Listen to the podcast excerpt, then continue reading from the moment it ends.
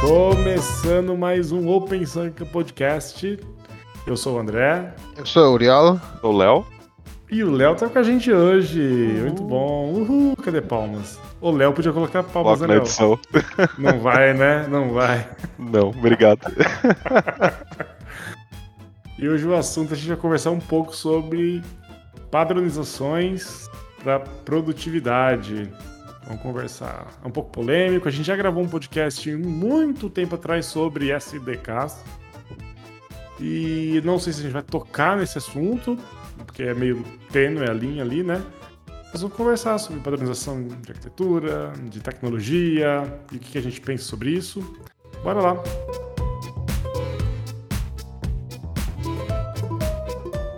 Bom, vamos lá. Uh, talvez seria interessante começar uh, pensando um, um, um, pouco por que aparece esse tipo de, de padronização, né? Tipo, depois a gente pode chegar a, a conversar um pouco sobre a, até onde chega, a, quando é um problema, quando não. Mas qual é o, o, o motivo de sair isso, de, de, aparecer numa empresa que está crescendo, uma empresa de um tamanho mais ou menos, sei lá, coloca 5, 6, 7, 10 times, começa a colocar certas restrições, porque no final são isso, né? Você está padronizando Portanto, está restringindo um pouco o que você pode ou não pode fazer, né? Então, acho que poderíamos começar por aí. Em que momento isso é necessário e por quê? É, eu tenho algumas umas crenças sobre o porquê. É, não sei se vocês vão concordar, vão concordar ou não, mas assim, é, eu acho eu acho que um dos motivos que se padroniza, principalmente pensando em tecnologia, eu acho que é contratação, tá? É, mas não é o motivo que eu acredito. Né? Mas eu acredito que as maiorias das startups, empresas que não, aqui dentro só tem PHP, aqui dentro só tem Rust, sei lá, é por manter uma contratação. Mas eu acredito na padronização justamente porque para diminuição de carga cognitiva. Então a gente sabe que a gente não é eterno em um produto ou em um projeto. Vira e mexe, dependendo do tamanho da sua empresa, você está mudando de contexto, mudando de produto, de projeto. E quanto menos fricção você tiver na parte de tecnologia, teoricamente é melhor, porque você já vai ter o impacto da parte de negócio, né? Você vai aprender um, um novo fluxo, uma nova etapa, etc. Então é no que eu acredito, mas não sei se pensam só nisso quando alguém quer padronizar alguma coisa, sabe? O pior é que eu concordo 100%. Tem nem como discordar. Do, Eu também acho isso, né? Quando você começa a ter, por mais que, sei lá, né? Enquanto a gente tá falando aqui principalmente da, da padronização de, de linguagem. Com a mesma linguagem dá para ter código muito diferente e, e mesmo assim você perder essa facilidade, né? De troca de time e tal.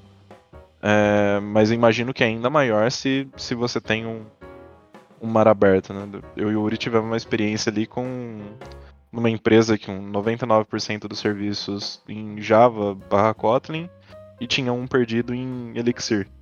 Ninguém queria mexer no serviço, basicamente, né? A gente olhava para aquele serviço com, com desgosto e torcendo para ele nunca parar de funcionar. Aí, que que, o que, ao, com o passar do tempo, o que, que os desenvolvedores vão tentar fazer? Reescrever Matar esse cara, reescrever esse cara, com certeza. Reescrever. Então, assim, aí o segundo motivo é esse retrabalho, né? Acho que existem bons motivos para você reescrever um serviço. E o pior dos motivos deve ser porque ninguém sabe mexer naquela tecnologia, tá ligado? Concordo com o que vocês falaram, mas eu acho que vai um pouco além, né? Tipo, tem uma parte sim de padronizar ah, para facilitar as contratações e a flutuação de pessoal por, pelos times, né, diferentes times que tenham mais ou menos a mesma tecnologia. Isso acho que realmente é um dos motivos. Também porque quem está lá em cima, o CTO ou o arquiteto, chama como você quiser, ele também tem uma carga cognitiva, como o André falou, né? E, e portanto, quando, quanto mais seja do controle dele ou consiga chegar a esse controle tentando correr atrás dos gaps que tenha, mais fácil, né? Mas por outro lado, eu, eu, também entendo que muitas vezes se fala de, ah, não, aqui estamos trabalhando em microservice e, portanto, cada um faz o serviço do jeito que quer. Mas isso, como, como o exemplo que o Léo colocou, faz que venha um cara que quer muito testar Elixir, coloca Elixir e vai embora, e ninguém quer dar manutenção. Ah, então, eu acho que sim, que nesse momento, é, antes de que isso aconteça, né, preferivelmente, você pode padronizar certas coisas, mas até onde padronizamos? E acho que um pouco o mal que da, que temos na padronização vai um pouco de onde está o limite, né? Até onde você vai nessa padronização. É, cara, você tocou num ponto muito bom, porque a gente falou só de linguagem, né? Então, de forma muito é, abstrata, a gente sai fal falando do, do, do, parte maior, então vamos padronizar, todo mundo usa AWS, todo mundo usa GCP. Aí você padroniza um pouquinho mais, todo mundo vai usar container, então tudo vai rodar aqui num Kubernetes, ele está padronizado. Todo mundo vai escrever em Java, aí você vai descer no nível, né? Agora todo mundo vai usar, sei lá, Spring, todo mundo só usa Laravel, ou etc. Ou Django, não sei qual framework que a empresa escolhe, etc. Né? E até qual é o, menor nível da padronização, né? Até a gente chegar talvez na padronizou toda a stack, né? todo mundo usa esse framework de teste unitário, esse framework web, a gente vai usar esse jeito, esse tipo de comunicação é, que mensageria com, com esse message broker, é, e porque sim ou por outros motivos, né? Isso quando a gente chega no código, né? Ah, vamos padronizar é, tratamento de exceção, vamos padronizar comunicação entre serviços, né? Querendo ou não, o REST traz um pouco disso, né? Quando a gente vai fazer microserviço, a primeira coisa que vem na nossa cabeça é REST. O REST tenta trazer um pouco dessa padronização também, né? Usar um protocolo já existente, usar métodos já existentes, usar convenções, né? A gente convenciona para padronizar também, né? O que, que vocês acham? Bom, é, eu. Esse, você falou vários pontos que achei bem interessantes, né? Uh, e coisas que para mim faz sentido, talvez, padronizar e outras que não. E talvez vai depender muito do caso, né? Da, de empresa para empresa. Mas, por exemplo, você comentou, ah, sei lá, a padronizar as exceções. É uma coisa que talvez faz certo sentido, né? Se eu tenho uma empresa que basicamente é uma série de serviços que expõe, expõe um REST, você quer que o, o, o, tipo de response, por exemplo, quando tem um erro, seja mais ou menos parecido, onde tenha, sei lá, um código, um trace ID, talvez, um UID que seja significativo para você e talvez uma sei lá, um, um, descritivo mais específico do qual é o tipo de erro, do, do erro em caso que faça sentido. Beleza, mas você também comentou de mensageria, né? Que tipo de broker a gente vai usar? Tá, beleza. Aí chega o, o caboclo de turno e fala: Não, eu não quero usar Rabbit aqui porque preciso do Kafka sim ou sim, então para mim ter os dois não faz sentido, não quero dar manutenção nos dois, deixo só o Kafka, beleza.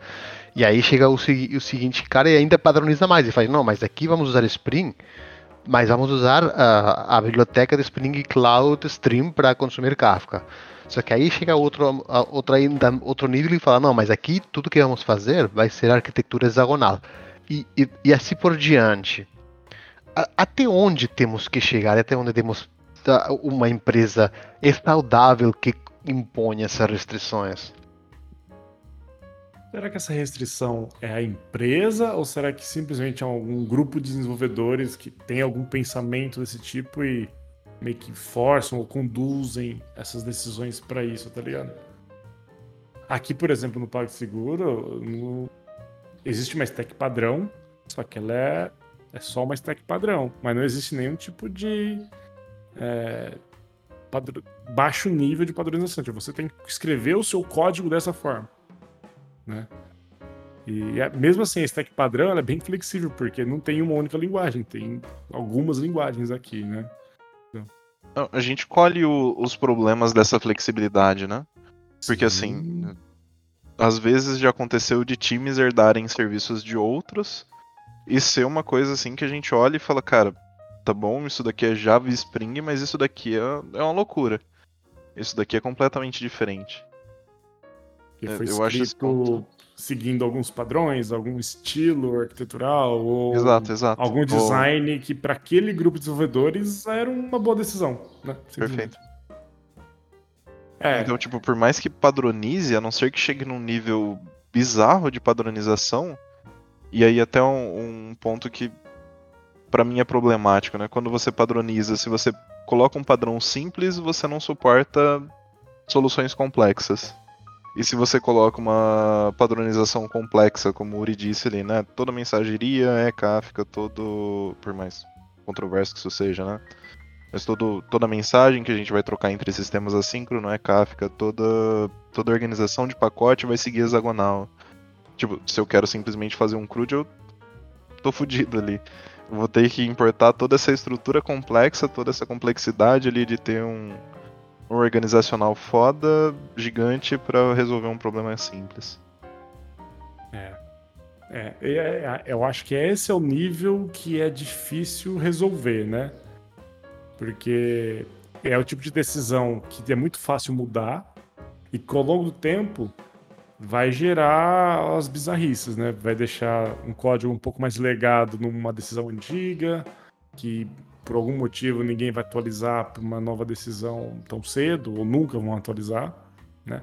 A gente está passando por isso de, recentemente. O time está mudando de, de contexto. A gente tinha um projeto que era tudo escrito em Kotlin e a gente seguiu várias é, diretivas de arquitetura clean. Né? E agora a gente vai para alguns projetos, o código é em Java e ok, Kotlin para Java, todo mundo que estava programando em Kotlin já era javeiro. Só que tinha outros, uh, outros, outras decisões de arquitetura, outro design. Alguns membros do time já olharam e falaram: Nossa, é verdade, quanto tempo que eu não vejo um código assim? Já começa a meio torcer o nariz. Não é porque tá ruim, mas porque ele estava um ano e meio trabalhando num outro sistema, tá ligado? Total. Né? Não, quando vou ver o trecho de código do, do seu projeto lá mesmo, dá pra usar esse exemplo ao contrário. A maioria do, dos projetos que eu faço aqui tem uma estrutura MVC simples. Uhum. Eu, eu abro o projeto, tenho uma pasta infrastructure eu já quero entrar debaixo da mesa e chorar só. Me fala, aqui tem. Uh, estão aplicando o hexagonal de um jeito muito estranho. E tipo, acho que. Eh, eu não exagero se falo que para aplicar hexagonal estão colocando uns 10, 12 módulos.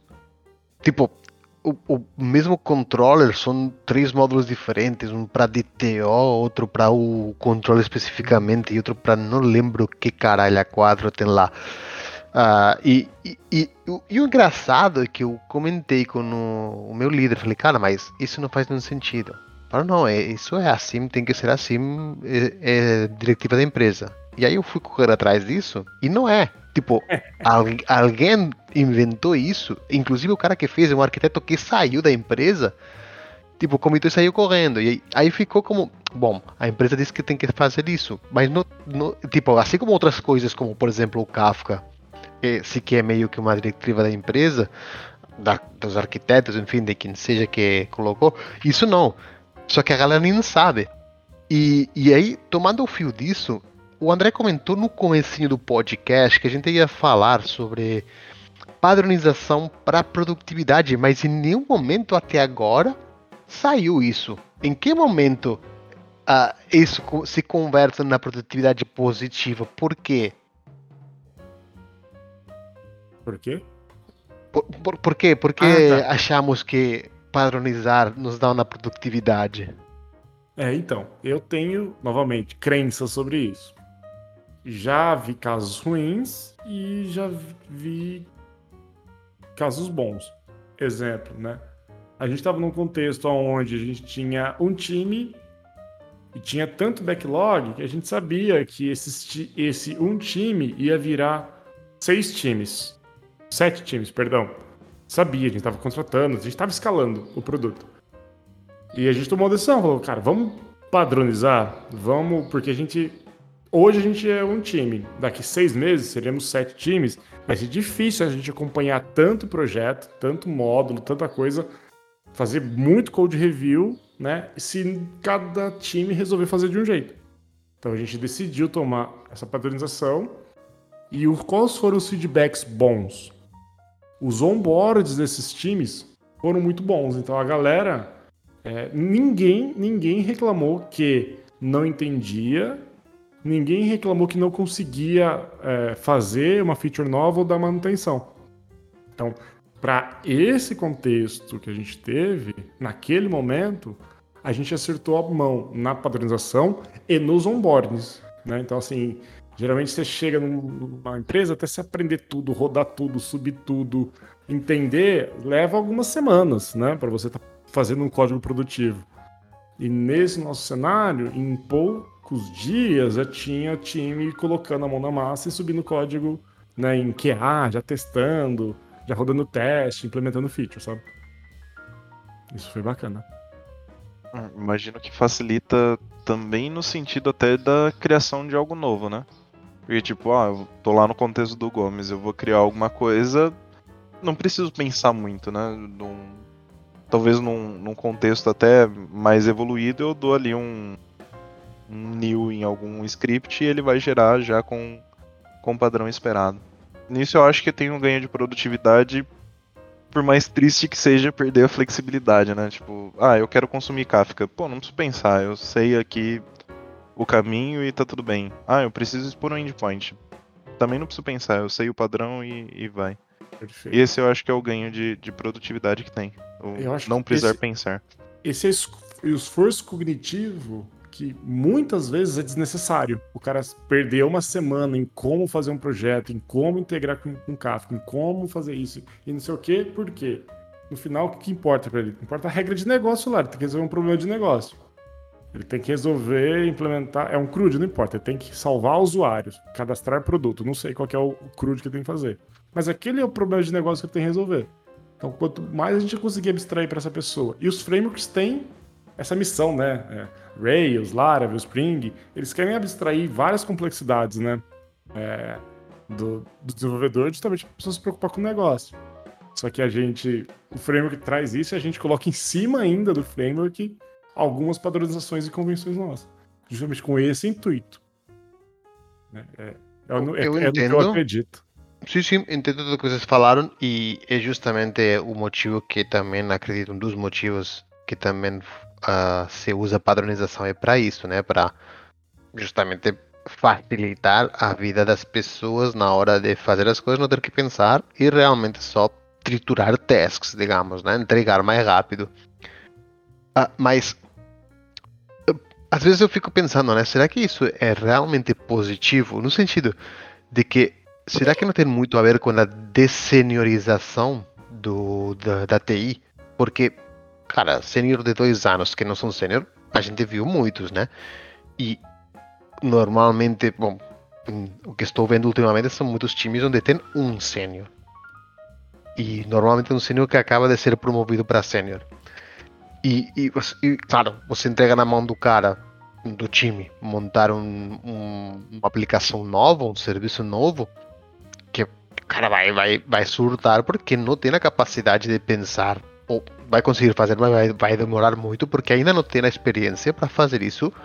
É um tipo meio que uh, na padronização da cabeça nossa que temos hoje, nós mais sênios, né? De pegar uma coisa, ah, sei que vou precisar isso, é bom, isso vou fazer desse jeito, tá? E ao monto na hora, não, ele vai usar alguma coisa que alguém deu pronta na empresa ah, como uma padronização para facilitar a vida dele. Mas eh, entendem o que eu quero dizer? Que, eh, que isso é um reflexo do tipo de profissional que temos hoje na área? Eu, eu entendo, entendo, entendo. E eu gostei da palavra que você usou, decio, de, Seniorização. É, eu, eu tive que pensar muito na cabeça antes de falá-la. Cara, eu concordo demais, porque eu acho que. Não sei se é uma. uma momento de mercado ou se sempre foi uma ideia e ou o mercado foi sempre assim, né?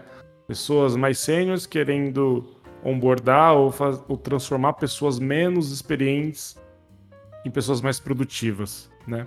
Aí, ouvindo você falar, Uri, que eu concordo muito, eu fiquei lembrando, sabe do que? Na hora do Hiroko, mano. Do Hiroko.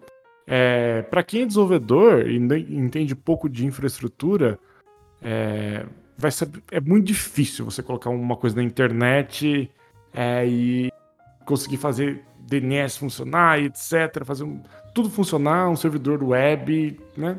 Um banco de dados. Aí vem os caras do Hiroko, não só eles, né?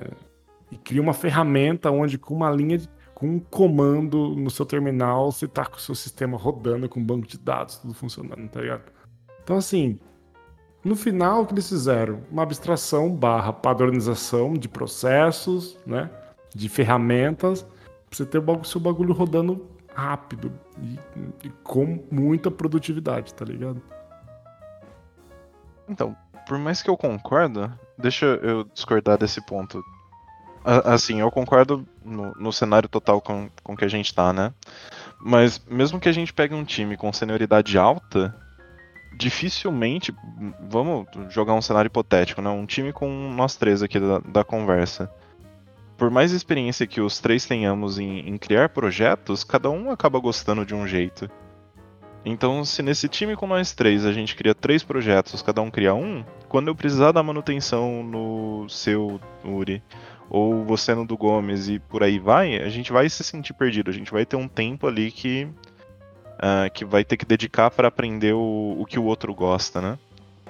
Então, mesmo quando não. Quando, mesmo quando a gente tira ali a parte de, pô, estamos deixando fácil pro, pro sênior de dois anos. Eu acho que mesmo assim, essa facilidade agrega para qualquer pessoa, sabe? Tipo, pode ser que o, o, tempo de eu entender uma arquitetura que você desenhou é menor do que o, o, de alguma outra pessoa? Pode ser, mas não sei. Eu acho que. Eu acho que não precisa nem, é não precisa nem na arquitetura, Léo. Imagina uma classe X que o, o Uri escolheu um design pattern Y. Sei lá, porque resolveu um problema na regra de negócio, ele usou, sei lá, Chain of Responsibility, sei lá. Escolheu. E na cabeça dele, tá bom, foi legal, resolveu o problema, tá fácil, aí você ou eu pego e fala, nossa, calma aí. Sabe quando dá aqueles. É, é um chain, é assim, ah, fez aqui, fez aqui, fez aqui. Nossa, podia ter feito com if. Então, assim, essa é a particularidade de cada um, né? Essa é que, que eu acho que chega nesse ponto que eu acho que não tem muito consenso, não. Não vai ter como resolver, porque sempre vai ter uma parte do código que tem essa, esse tom, esse toque pessoal, né, mano? Total. É. E, e, é extremamente complicado, né? Porque nesse nível de, de design de classe, tipo, como você padroniza isso? Você só contrata pessoas que saibam esse padrão ou você proíbe as pessoas que usem um padrão menos conhecido? Não, não que chain seja menos conhecido, né? Mas. Sei lá, um, um visitor, que é um design pattern que ninguém usa. Você proíbe que as pessoas usem?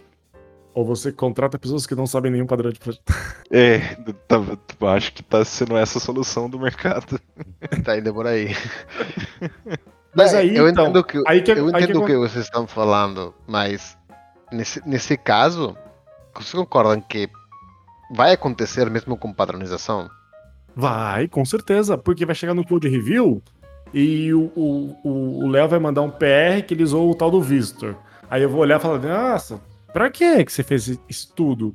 Por que ficou tão complexo? Aí vem o Yuri e fala, não, acho que se você usar esse outro, resolve também o problema. Aí a gente vai conversar, dialogar e vai chegar num consenso. Mas até esse momento chegar, e não tem um padrão definido, eu acho que esse nível de padrão pode não existir mesmo, né? É o que eu acredito. Mas até nessas escolhas pessoais, vai rolar uma discussão. Essa discussão pode ser de uma hora ou pode ser de três dias entre pessoas tentando é, defender uma solução ou outra, né? Acho que não é muita solução nesse caso, não. Ou não, daria para fazer um checklist de padrões? Não, não, eu, eu, eu acredito que não, acredito que. Mas isso é que realmente faz. Assim, claro, eu posso ter o meu ego e falar: não, não, esse padrão que eu estou dizendo, Léo, é muito melhor que o visitor que você escolheu. De onde você vai com isso? Mas o, o ideal, imagino, que é a gente ter uma conversa saudável dentro do time e chegar a uma conclusão de, olha, o mais fácil de entender, que é um pouco a ideia, né, deixar o código fácil de ler, uhum. fácil de seguir, fácil de acompanhar, é, acredito que seja isso.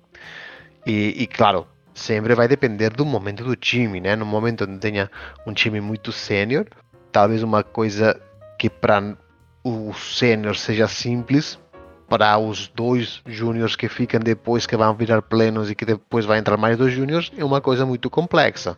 Isso também é verdade, então vai depender muito do momento. Mas a, a ideia é essa, né? Que através da discussão do time se chega a uma conclusão enquanto ao que é melhor naquele momento, aquele, aquela solução específica, pensando na legibilidade, na entendibilidade do código. Eu acho que isso é impadronizável. Assim. É, eu ia dizer basicamente a mesma coisa. Isso pra mim é. Até essa parte da complexidade é extremamente complexo.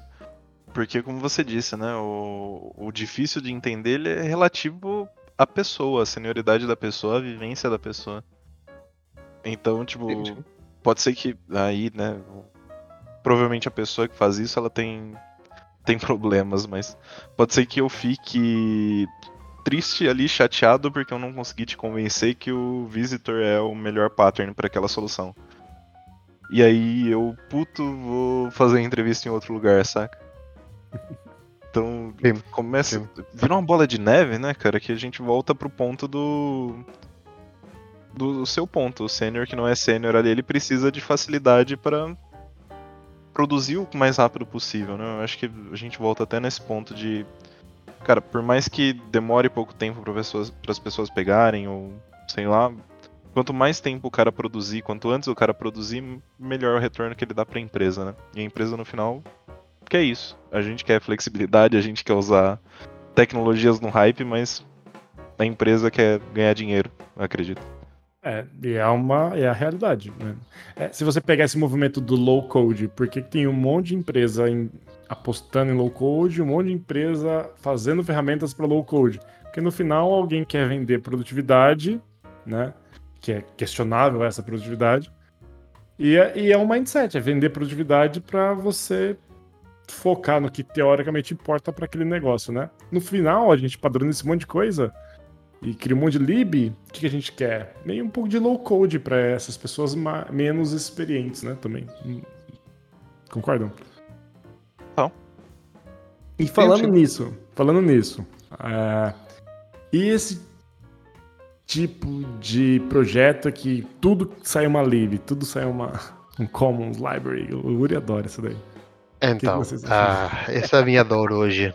Uh, então, é, é que é, esse é um pouco o que queria ver até onde faz sentido, né? Porque, uh, se, por exemplo, pensando em, em, em, Java, né, que é o que a gente mais está acostumado, uh, você pode, pode colocar o seu parent, que seria um pouco o que contém, digamos, as libs aprovadas, vamos dizer assim, ou as versões de libs até que você pode usar. Enfim, certas restrições a nível de libs. E aí pode ter desde as coisas mais simples até coisas complexas, como o que você estava falando, André, de, de, de gestão de sessões, né? De como uh, o REST vai lidar com as exceções, faz um global handler comum e que devolva um tipo de, de body específico nos erros, né? Uh, até esse nível que a gente pode chegar a, a, a, a detalhar, né? Então, claro, se chega a coisas tão malvadas, eh, não, não, no sentido de, de, de, que alguém fez de, de má fé, né? Mas tipo, sei lá, outro dia, pô, ninguém tinha coragem de trocar a versão da de Java porque a versão de Java estava nos parents. Então, para mudar a aplicação que tínhamos, você tinha que passar da 1.6 da, da, do parent passar a 2.8. Então, imagina a, a, o cagaço da galera de fazer isso. E vai aqui o trouxa que tinha duas, três semanas de empresa e fala, não, eu faço. E com todos os problemas que isso deu. Não, não foi super, super grave, mas, tipo, tinha certos detalhes que, que, que, que não precisava ter resolvido se só queríamos ah, trocar a versão de Java. Estávamos na 11 e íamos passar a 17. Tipo, não muda muita coisa a nível de código, só que ó, o fato dele acompanhado na versão da LIP fez que algumas coisas do nosso código quebrassem, tivéssemos que mudar alguma, algumas implementações e por aí vai. Então, é, é, muito, é muito foda, né? Porque não, sei onde está o limite. Eu já trabalhei com parents que eram muito grandes, parents muito pequenos. Quando é muito pequeno, você pensa se talvez já não faz nem sentido, só para ter a versão do Spring, pois, porra, coloca já no seu POM diretamente ou no seu Gradle. Uh, então, não sei. É, é, entendo o, o, os motivos de aparecer esse tipo de padronização e vejo a galera super animada fazendo essas libs e tal, e porque aqui é, colocar essa dependência e aqui isso não vai ter, não sei. Não sei, eu entendo, mas, cara, no geral, acho, acho que, que. Digamos que corta um pouco a criatividade, né? Mas é gostoso criar lib, Uri. É muito gostoso. É, eu sempre odeio. mas gera problemas, né? Eu concordo demais, cara. Assim, o que, que a gente estava passando por um tempo num projeto antigo aí? É, criaram umas, libri, umas libraries dessas da Libre, né? Umas bibliotecas dessas aí para fazer, padronizar a pipeline de deploy, ou seja, lá no o arquivo, o descritivo da pipeline é no Jenkins, né? O Jenkins file é uma linguagem chamada Groove. Aí você pode simplesmente escrever ali o que ele tem que fazer. Já tem, né, uma SDK do próprio da própria ferramenta para você descrever a pipeline. Só que inventaram ainda de fazer uma biblioteca em cima disso, um wrapper, super wrapper para você escrever diferente. Você tinha que usar e para mexer para você usar uma funcionalidade nova, para você fazer uma extensãozinha ali, mudar algum comportamento, não muda, né? Cai nesse cenário. Então, assim, eu acho que o fazer por fazer às vezes é complicado. Tem que ter um motivo é, a mais, né? Você tem que fazer pensando um, um, talvez um pouco mais estratégico, seria a palavra, por que você vai fazer uma lib, sabe? É, concordo demais. É hiper complicado, cara. Porque aqui, por exemplo, a gente tem também um wrapper em cima do wrapper, que é em cima de outro wrapper, no, no caso do Jenkins também. Só que pra gente ele é super vantajoso porque ele é, já tá maduro, saca? Então, tipo, ah, eu tô criando ali um, um serviço novo. Cara, qualquer variação desse serviço novo eu já tenho ali um. No nosso caso aqui é um YAML, né? De, de configuração. O nosso super wrapper lê um YAML. E, cara, qualquer coisa que eu pensar ali dentro do, do que já existe até hoje, né? Lógico, não do que eu pensar no, no mundo todo, mas já existe alguma coisa. Então, talvez o nosso problema seja com relação à maturidade da nossa padronização, né? Sim. Porque a nossa padronização começa a ser problema quando ela não é madura o suficiente para abraçar todos os casos. Mas eu imagino que, por exemplo, o Furry lá, Fury, Furry, não, não sei o nome do Mercado Livre deve ser hiper da hora de se trabalhar com ele, né? Porque é uma plataforma que já tem tudo e já tá anos sendo estressada. Então a chance de você entrar lá e, puta, mas eu precisava de tal coisa diferente deve ser baixíssima. Sim. Ah, às vezes a padronização que tem lá no Mercado Livre tem um certo nível de maturidade onde. Ah, por que, que eu preciso disso diferente? Não, isso aqui resolve o problema e segue assim e vamos, né? Vai ser aquele e... ponto de você, pô, eu quero isso diferente, você vai pensar, mas será que eu realmente preciso disso diferente, né? Será que, que eu que não tô quebrando a ideia de tudo? Sim, sim, sim. É, se está bem feito, entendo que pode ter as suas vantagens, né? E claro que tem. Ah, mas tem que tomar cuidado, né? Porque às vezes ah, você está colocando dentro de um, de um wrapper que você precisa usar, ou de alguma lipo, ou enfim, do que seja, 10 milhões de coisas juntos que você só precisa uma pequena funcionalidade daquela lipo, daquele grupo de lipos que estão atreladas umas a outras e chegam todas as dependências juntos. Então o seu projeto que era para ser um pouco mais leve acaba sendo um pouco mais pesado, né? Então isso também é um problema. Muito, muito, muito, muito, verdade. Ah, Uri, e, mas você não depois... vai carregar o projeto nas costas, tá de boa. É, isso é verdade. Com isso. Mas sabe é qual que é um outro problema que eu vejo também? Então, assim, aí o time decide fazer uma lib para abstrair a comunicação com o microserviço do Léo. Então, o Léo tem uma API REST ou API qualquer coisa lá. Ah, vamos criar um cliente para essa API, a famosa SDK. E ok, né? Vai trazer produtividade, vai trazer não sei o quê. Mas pense no desenvolvedor pouco experiente, um júnior, um pleno que tem pouca experiência com esse tipo de integração. E o único contato dele é com essa SDK.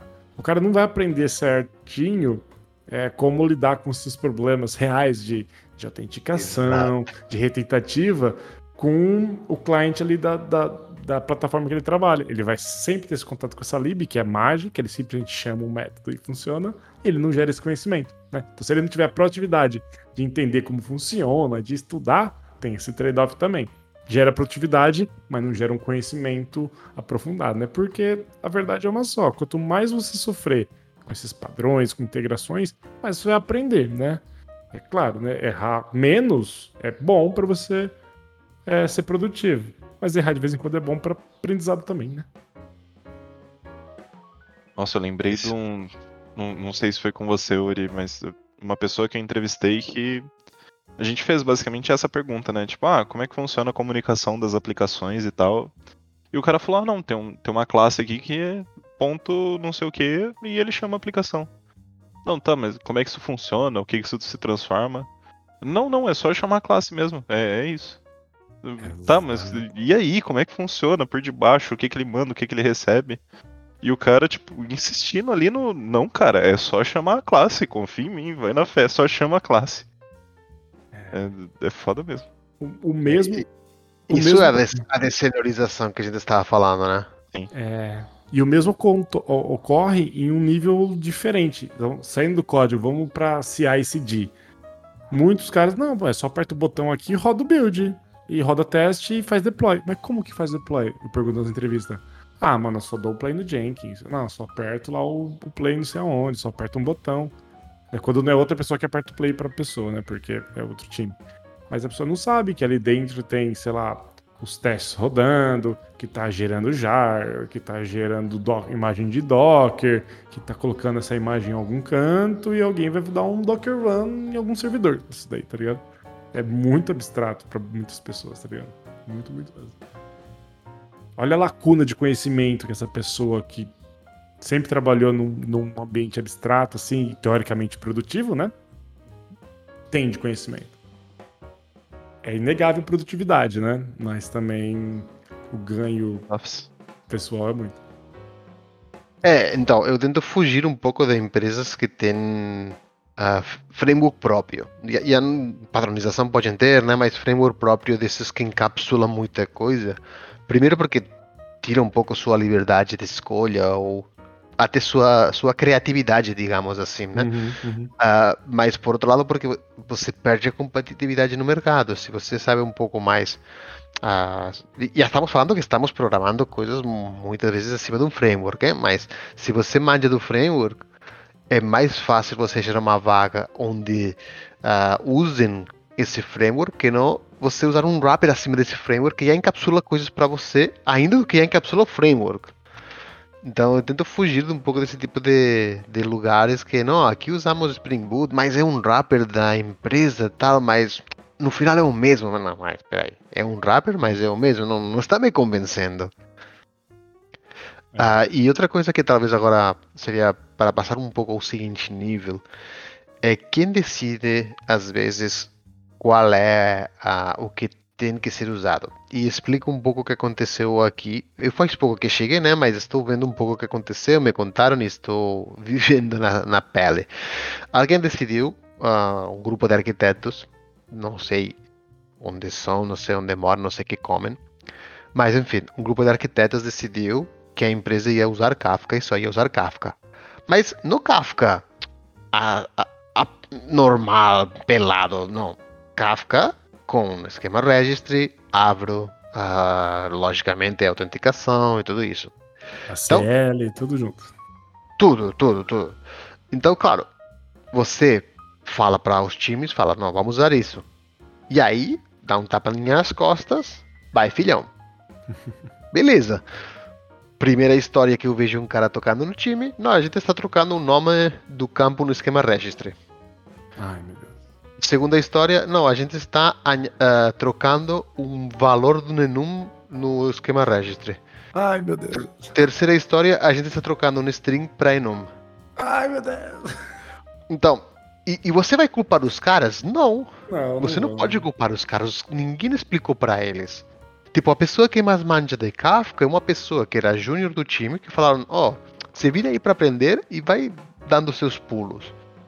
E tipo, ninguém parou para estudar, ninguém parou para olhar e ninguém facilitou esse, esse entendimento. Então, o que, o que eu critico muito às vezes essas decisões que são tomadas por um grupo de pessoas muito experientes, com muito conhecimento, mas não tendo em consideração na hora de tomar essa decisão quem vai usar essa decisão que você está tomando, quem vai ser o responsável para dar continuidade nisso.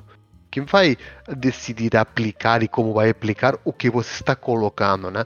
É, e, e, às vezes falta um pouco essa consciência de você olhar, não, beleza, eu acho que aqui encaixa, sei lá, programação reativa. Alguém manja? Não, só o cara que está falando. Porra, mano, pois se só o cara que está propondo isso sabe, o cara é muito bom de didática, explica aí uma coisa muito simples, o cara não encaixa, mano. Não encaixa. É, a não ser que realmente seja um requisito totalmente indispensável, mano, não encaixa. Você vai ter que buscar uma alternativa.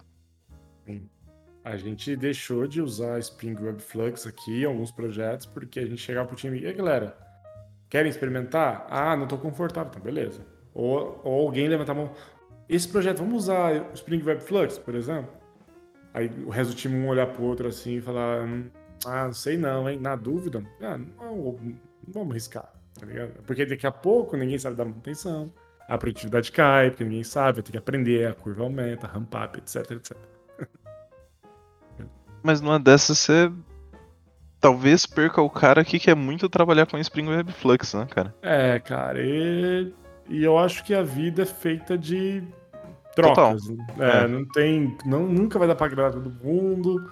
Ou a gente, esse cara tem que ser maduro o suficiente para saber que em algum momento ele vai conseguir trabalhar, vai ter um projeto depois, ou ele vai ter que aceitar que não, o time não sabe, ou ele treina o time, né, alinha muito bem com a gestão, com essa estratégia de padronização que a gente falou, né, argumenta muito bem, igual ele falou, para chegar um cara muito bom de lab, não, é bom, é bom, é bom, e vamos, todo, no oba-oba todo mundo aceita, na hora do vamos ver, começa a dar problema, sabe?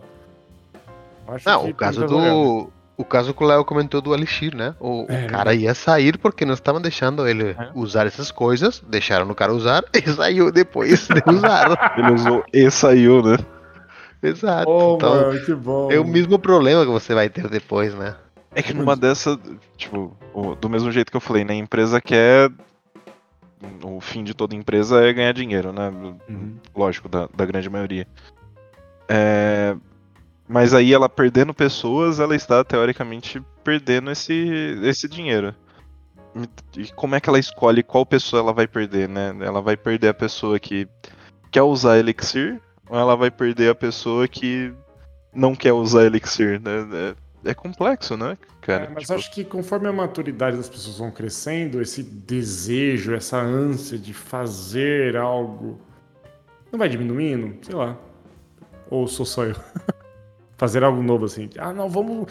Saiu uma linguagem nova, Rust, tá todo mundo só fala de Rust hoje em dia. Não, tenho que fazer um microserviço em Rust, colocar em produção para ter um case e palestrar no TDC. Sei lá, não tenho. Hoje, não tenho mais esse, esse ânimo, tá ligado? Eu acho que são casos e casos, cara, porque, tipo. Exatamente esse exemplo. Eu gosto muito, só que eu tenho certeza que não daria certo nenhum time meu aqui usando Rust hoje. E a gente nem tem objetivo para usar ele, né? Tipo, todos os pontos positivos da linguagem é, é o que eu enchi o saco do Uri ali, né? Do, Pô, vou carregar uma lib que é pesada. Cara, não vou carregar ela nas costas, então não tem problema. É, então, tipo, mas ao mesmo tempo, né? Eu digo isso porque ao mesmo tempo esse usar o Rust eu sinto que por mais que, que hoje eu olho com menos hype para as coisas, ainda seria uma coisa que, sei lá, parece agradar, saca? Sim. Não sei, talvez seja só o sentimento de. Caramba, olha isso daqui, é novo, é novo. legal, é diferente. É descoberta, é estudo, é... né? Conhecimento novo. Eu acho que isso é, é bom. Não, não, não tem dúvida que isso é bom. Só que você usar isso, dependendo do contexto, são muitas variáveis para tomar essa decisão, né, cara? Eu acho que é Exato. complicado. É, é, aí onde convergem os pontos, né? Porque, tipo, uma pessoa menos madura ela vai olhar o time não aceitando isso, né? Ela vai olhar o cenário do time e falar: não, não cabe. Pô, mas eu não quero saber, eu quero uma empresa que, que use. E aí vai para outra empresa que usa isso, talvez sem nem precisar disso, mas só porque ele queria aquilo. É, eu acho que é complicado colocar um pouco na balança, né, os desejos das pessoas com os desejos da empresa, né? E tipo, no final, é, é um pouco o que o André falou, você não, talvez você não precisa almejar palestrar no TDC, mas ter esse case na, no, na, sua, na sua caixinha de ferramentas e poder se vender, que isso é no final o que a gente faz, se vende quando vai para outra é. empresa, você quer ter essa, essa, essa ferramenta de, ó, eu coloquei lá na minha empresa ou num projeto em Rust. Mas eu acho que também vai um pouco de tentar casar um pouco as duas coisas, né? Tentar achar um momento onde isso encaixe. Talvez, não sei, você vai fazer alguma ferramenta interna ou alguma, ah, sei lá, alguma uh, ferramenta de produtividade, de, sei lá, de, de, que vai gerar o seu projeto base, não sei, inventa o que você quiser, que aí não é uma coisa que vai diretamente para a produção, que se depois isso morre, é, não tem problema, porque também não é, é não é grande coisa, é, e que permita você juntar o seu desejo de usar uma linguagem nova, ou diferente, enfim, uh, com o, o que pode ser útil para a empresa e no dia a dia, né? Dar, esse pequeno espaço para você colocar suas maluquices. Sim. É que às vezes não somos pacientes suficientes, né, para isso, mas tudo bem. verdade, verdade. Cara, é, eu acho que é difícil. É difícil conciliar essas coisas, é difícil você se aventurar. Conforme a gente vai ficando mais maduro, a gente vai entendendo que a gente não pode brincar com o dinheiro dos outros, que é, no final o que a gente está fazendo é isso, né? Esse tipo de experimento em ambiente produtivo está brincando com o dinheiro das pessoas. Vai ter lugar que você vai poder fazer essa brincadeira e ok, jogar fora, não foi um dinheiro, às vezes, gasto, foi um dinheiro de aprendizado, uma POC, uma prova de conceito, e ok, né? Mas na maioria das vezes, quando a gente vê por aí, é um dinheiro. A pessoa simplesmente ela quer estudar, aumentar a empregabilidade dela e, e é isso, sabe? Se ela tá errada ou não, não sei julgar. É, mas continuo acreditando que padronizar tudo isso, voltando pro tema, tem muito mais benefícios do que contra, tá ligado? É isso minha conclusão. Cara, por mais que eu goste absurdos da, da flexibilidade, eu concordo com você. Eu parte, gosto assim mesmo de, de ter a flexibilidade de. Claro, né? Não, não tenho a flexibilidade 100% por causa de, de, plataformas, né? Até, tipo, ah, voltando no exemplo do Rust. Eu não vou ter um nó no Jenkins para buildar esse cara ou qualquer coisa assim. Mas dentro ali, pô, é Java, é. Pô, mas eu quero o Webflux porque aqui faz sentido. O, o Quarkus porque aqui faz sentido. Eu acho que não. Não diria até, em alguns casos, brincar com o dinheiro do, da empresa. Porque em alguns casos ele pode salvar o dinheiro da empresa, né? Tipo, ah, eu tô fazendo aqui um serviço que eu vou economizar muito se eu fizer ele com, com Quarkus. É, é uma aposta, mas a visão no final das contas acaba sendo em prol da empresa. Né? Mas então... aí partiu de uma premissa, né, Léo? Tipo, não, Perfeito. vou testar, acho que vai economizar aqui recurso, vou economizar na AWS com esse tipo de tecnologia. Pô, do caralho. Mas você. O propósito mudou, você não tá querendo só experimentar. É. Não, mas é que talvez. É, é, que no nosso exemplo ali, meu e do Uri, né, a gente conhece a má fama do cara do Elixir.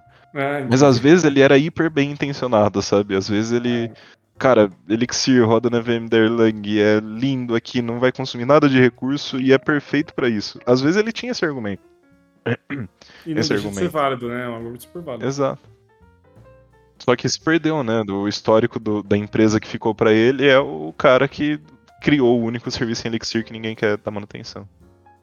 Eu entendo um pouco que as empresas têm que ter, sim, uma certa padronização e depois queria entrar nessa, nessa, nessa certa padronização e o resto tem que ser a exceção. Não significa que você não pode fazer um serviço em Rust ou, por exemplo, se pensando em infra, né? Não, a gente vai colocar tudo no Kubernetes. Beleza, mas tem esse pedaço específico que é uma exceção realmente que seria muito bom que fosse uma Lambda, por exemplo.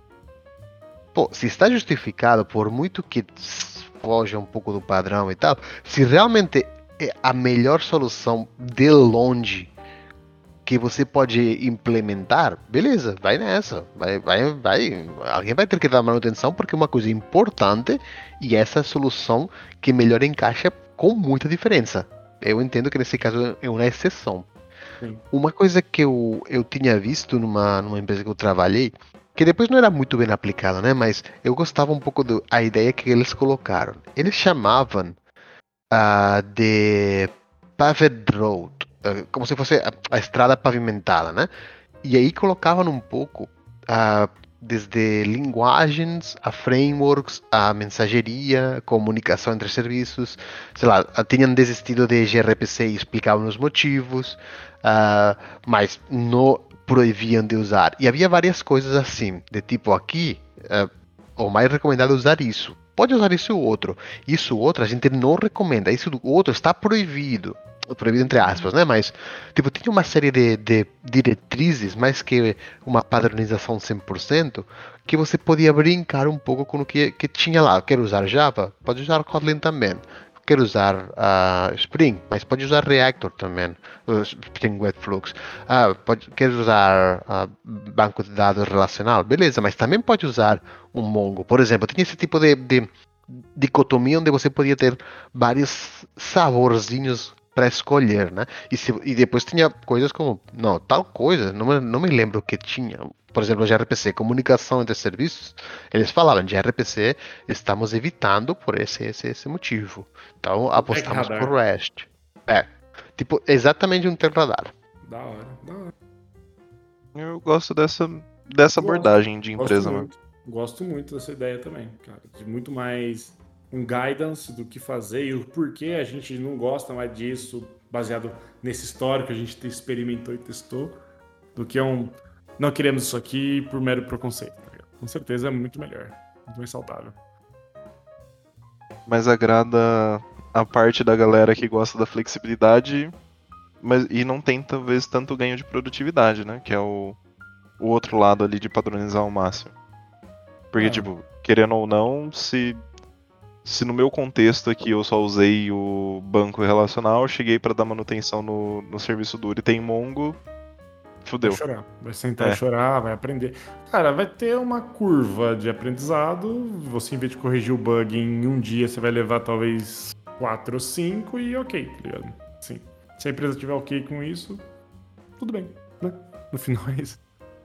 Eu fico pensando nisso pelos casos que eu ouço até do, do Nubank, né? Que dizem que é é bem pouco flexível, mas que, que ao mesmo tempo, tipo, todo projeto que você olhar parece o seu.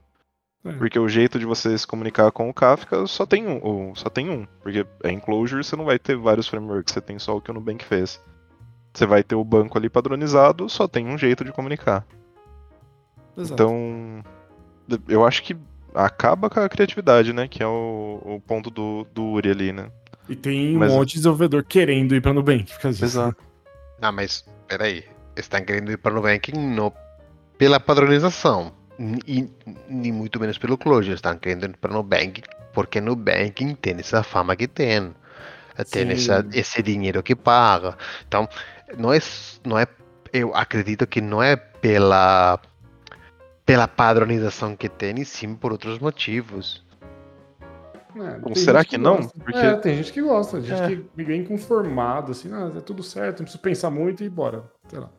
Tipo, se eu tô numa fase onde eu, eu quero mais o a entrega de negócio, eu quero mais. Pô, eu quero colocar no meu currículo que eu fiz projetos bons que geraram valores para a empresa. Fui lá construir a parte de seguro do Nubank, construir a parte de antecipação do Nubank, é, isso para mim é mais importante do que colocar eu usei o framework X ou o framework é. Y. Perfeito. É. Às vezes é, tem pessoas procurando isso, né? Beleza, não, não. É, ok, concordo 100% com isso, mas você está indo pela marca, é, não pela tecnologia, é isso que eu me refiro. Perfeito. Tipo, não, é pela, não é pela padronização que você está indo lá, ou talvez você acha que isso vai te ajudar, um, te, vai te facilitar a vida, mas, mas você não vai um, porque você acha que vai adquirir uns conhecimentos que vai ser bom para sua carreira e sim para seu portfólio. De, ah, eu fiz isso a nível de negócio, não a nível de tecnologia. Então, beleza, eu posso colocar isso no meu currículo, mas na hora que fizer uma entrevista, como você faria tal coisa em tal linguagem, que normalmente as entrevistas vão mais nesse caminho, você não vai saber, talvez. Esse é o ponto, né? É. É como você lida com o tratamento de erro no Kafka, não sei, é a Lib. É a Lib que faz, né? É, exato.